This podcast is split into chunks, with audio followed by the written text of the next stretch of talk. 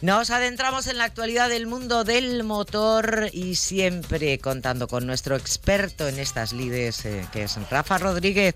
Rafa, bienvenido, buenas tardes. Bien hallado, muy buenas tardes. Bueno, seguimos todavía esperando que empiecen oficialmente las competiciones en este 2024, pero eso no quita para que haya propuestas muy interesantes para este próximo fin de semana que además están un poco a lo largo y ancho de toda la provincia y la comunidad. Correcto. Si quieres también tenemos noticias de las, de las pruebas que van a organizar los Automóvil Club y los Motoclub de la zona. Y bueno, también tenemos un poquito de noticias de la DGT, que siempre nos ponen un poco nerviosos. bueno, vamos a dejar eso de la DGT para el final. Vamos primero con las buenas noticias y luego veremos. Y empezamos con motociclismo, ¿no? Porque tenemos, entre otras cosas, el Nacional de Enduro Clásico, que ¿dónde, dónde va a tener lugar? Pues mira, concretamente lo que eh, la noticia que vamos a dar es que el club Motoclub de Alicante este, organizará en abril una prueba del Campeonato Nacional de TT Clásico y Enduro Infantil.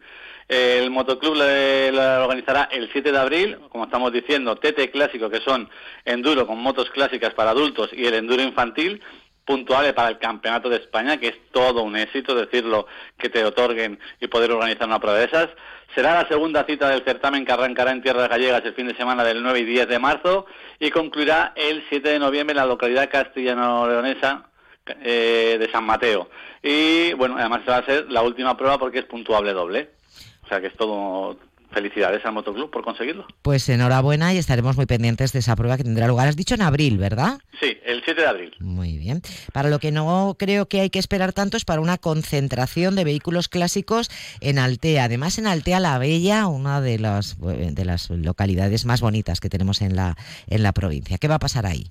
Además, como nosotros somos, o yo por lo menos, soy un amante de los vehículos clásicos, que siempre los reivindico de todos los vehículos, desde un tractor hasta una moto pasando por un coche, pues como bien dices, este próximo domingo, 21 de enero, organizado por el Club Altea Motor Classic, se organiza una nueva edición de la, ya es la décima primera de una de las reuniones más antiguas y más simpáticas de coches y motos del pasado siglo. La novena concentración de vehículos clásicos de Altea la Bella, como decías, este año.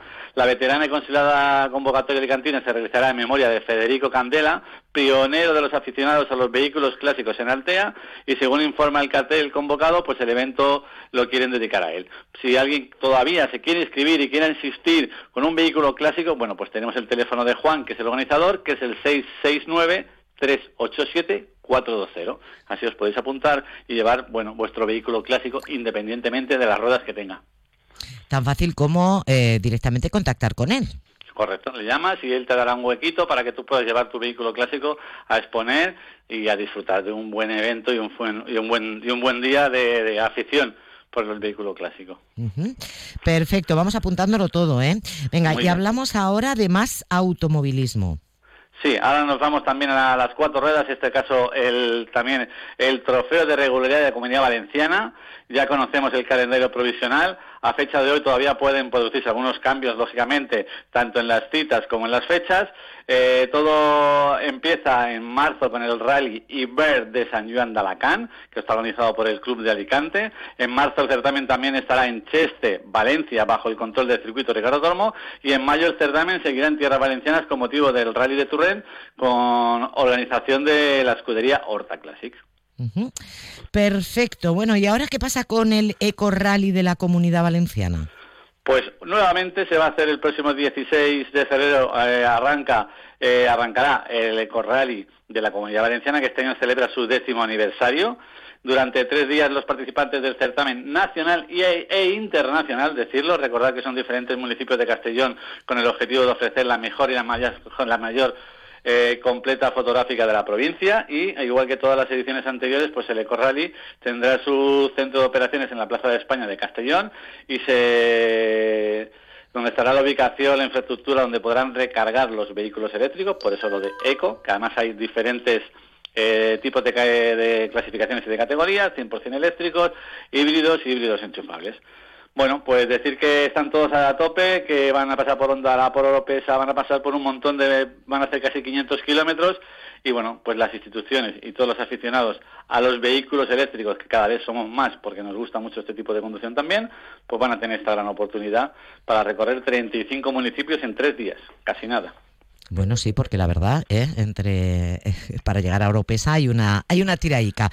Bueno, y ahora sí, eh, Rafa, llega el momento. La DGT ha anunciado, no, no te rías, porque oímos hablar de la DGT y enseguida empezamos a pensar, a ver en qué me pillan. Bueno, pues vamos a intentar que no pillen a los motoristas, ¿no? Porque hay nuevas normas que me imagino son ya de obligado cumplimiento o cuándo van a entrar en vigor son ya de obligado cumplimiento, han dicho que es el, en el 2024, normalmente siempre se hacen al 31 de junio, pero esta vez eh, a partir de ya se van a realizar. Sobre todo hay que decir, atención, curso obligatorio para los conductores con el carnet B, que es el de coche, con tres años de antigüedad que quieran conducir una moto de 125, deberán realizar un curso de conducción específico, el cual constará de una parte teórica y otra práctica, y será una duración de siete horas. Es importante destacar que esto solo afecta a los conductores que saquen el carnet B a partir de la entrada en vigor de la normativa. O sea, a partir de hoy, el que se saque el carnet B de coche y quiera llevar una moto 125, como pasaba hasta ahora, que simplemente era teniendo dos años de carnet de coche, ahora son tres años de carnet y además tendrás que hacer un curso.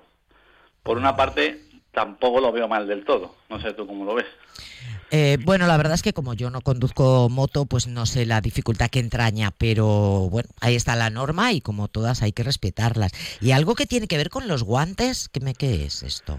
Pues también, eh, uso obligatorio de guantes, máxima protección cuando entra en vigor la normativa de la DGT. El uso de los guantes homologados también será obligado, igualmente que el casco integral o modular el casco modular, para que tú lo entiendas, y muchos de nuestros oyentes, es este que lleva la Guardia Civil, que es un casco integral, pero que le, le levantan lo que es lo de la parte de la cara y, la, y el mentón y se les ve toda la cara. Efectivamente, sí, sí, claro. Sí, sí. Pues esos son los modulares. Entonces, a partir del 2024, a partir de ahora ya, solo se permiten estos dos tipos de casco en las carreteras eh, interurbanas. Es decir, aquellos que cubren de forma completa la cabeza, ofreciendo una protección total, y los modulares que son más versátiles. Esta normativa solo afecta en autovías y en carreteras nacionales, ¿vale? Hay que decir lo importante. Y la homologación que tienen que tener los cascos, si te vas a ir a comprar ahora el casco porque no tienes de este tipo, es el ECE 22 06. Eso tiene que poner en el casco. Y si no, pues pueden haber sanciones de hasta 200 euros. Yo siempre, con nosotros, desde aquí, desde las ondas, siempre hemos recomendado el casco integral, porque protege muchísimo más, tanto para el viento, inclemencias, eh, y en caso de caída, pues como te cubre también lo que es la parte del mentón, pues es más seguro.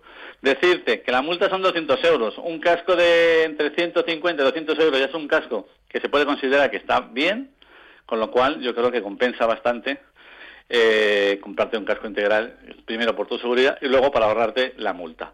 ¿Qué más tenemos? Pues los, hay nuevos cursos de recuperación de puntos. Para los que quieran o necesiten recuperar puntos, deberán realizar un curso actualizado, el cual incluirá un perfil específico para motoristas, para los que se programan cursos de seguridad y de eficiencia, que ya también ahora empiezan a meterse un poco para ser más eficientes aún, ya que las motos contaminan menos, hacen menos espacio y hacen que haya menos caravanas, pero aún así quieren que seamos también eficientes conduciendo nuestras motos. Oye, que antes de terminar, me queda a mí una duda con el tema este del casco, porque parece que no, pero es importante, ¿vale? En ciudad, estos cascos que se eh, llaman un poco quitamultas, em, que a veces incluso se llevan sin abrochar y en fin, estas cosas, hablo de cuando se está circulando por, por casco urbano, por ciudad. ¿Esto sigue, sigue valiendo o, o no? A ver, los que tú le llamas quitamultas son los que antiguamente le llamábamos calimeros, que eran aquellos que solo cubrían la parte superior de la cabeza, que lo llevaban unas pinzas, parecido a una gorrilla, pero duro. Estos ya están totalmente ilegales, estos no valen para nada, más que nada valen para ponerlos expuestos junto a tu moto clásica cuando vayas a las exposiciones como la de Altea. Y los otros que no llevan el mentón eh, cubierto, que son los cascos, normalmente ves muchos que son cascos jet que se llaman, que es un casco que cubre toda la cabeza, pero por delante de la cara va solamente un cristal.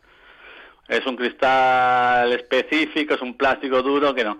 pero estos están para poder ir dentro de ciudad, o si no llevan cristal pueden llevar visera o no llevar nada, pero estos están, pero muy importante, súper importante en todo tipo de casco es que tienes que llevarlo abrochado y bien abrochado, porque si no, no surge efecto, pero además también te pueden multar. Es como, ah, sabes que en principio de obligar el, el cinturón de seguridad algunos se lo ponían así por encima, medio por encima, sin engancharlo pues esto pasa lo mismo con la sujeción del casco. Hay que llevarlo bien atado.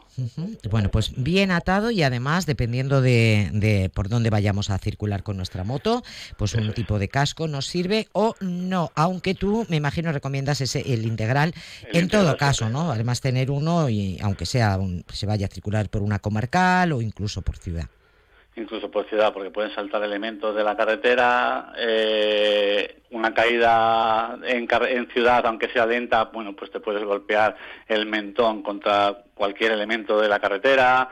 Yo recomiendo el integral. Además, se va más calentito, todo se ha dicho, y si es un poquito bueno, pues eh, se ventila bien y no hay problema, ni en verano ni en invierno.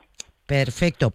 Pues ya lo saben, ¿eh? atentos todos los eh, usuarios de moto, ¿eh? que a la hora de, circular hay que tener en cuenta estas nuevas normas que pone en marcha a partir de este año 2024 la DGT, que en el fondo pues vamos a pensar que siempre es para nuestra seguridad, aunque pues algunas de ellas no nos gusten demasiado y nos tengamos que acostumbrar. Correcto. Rafa, que muchísimas gracias, que tengas un feliz fin de semana y te esperamos como siempre aquí en el programa el próximo miércoles. Pues sí, igualmente. Hasta la semana que viene.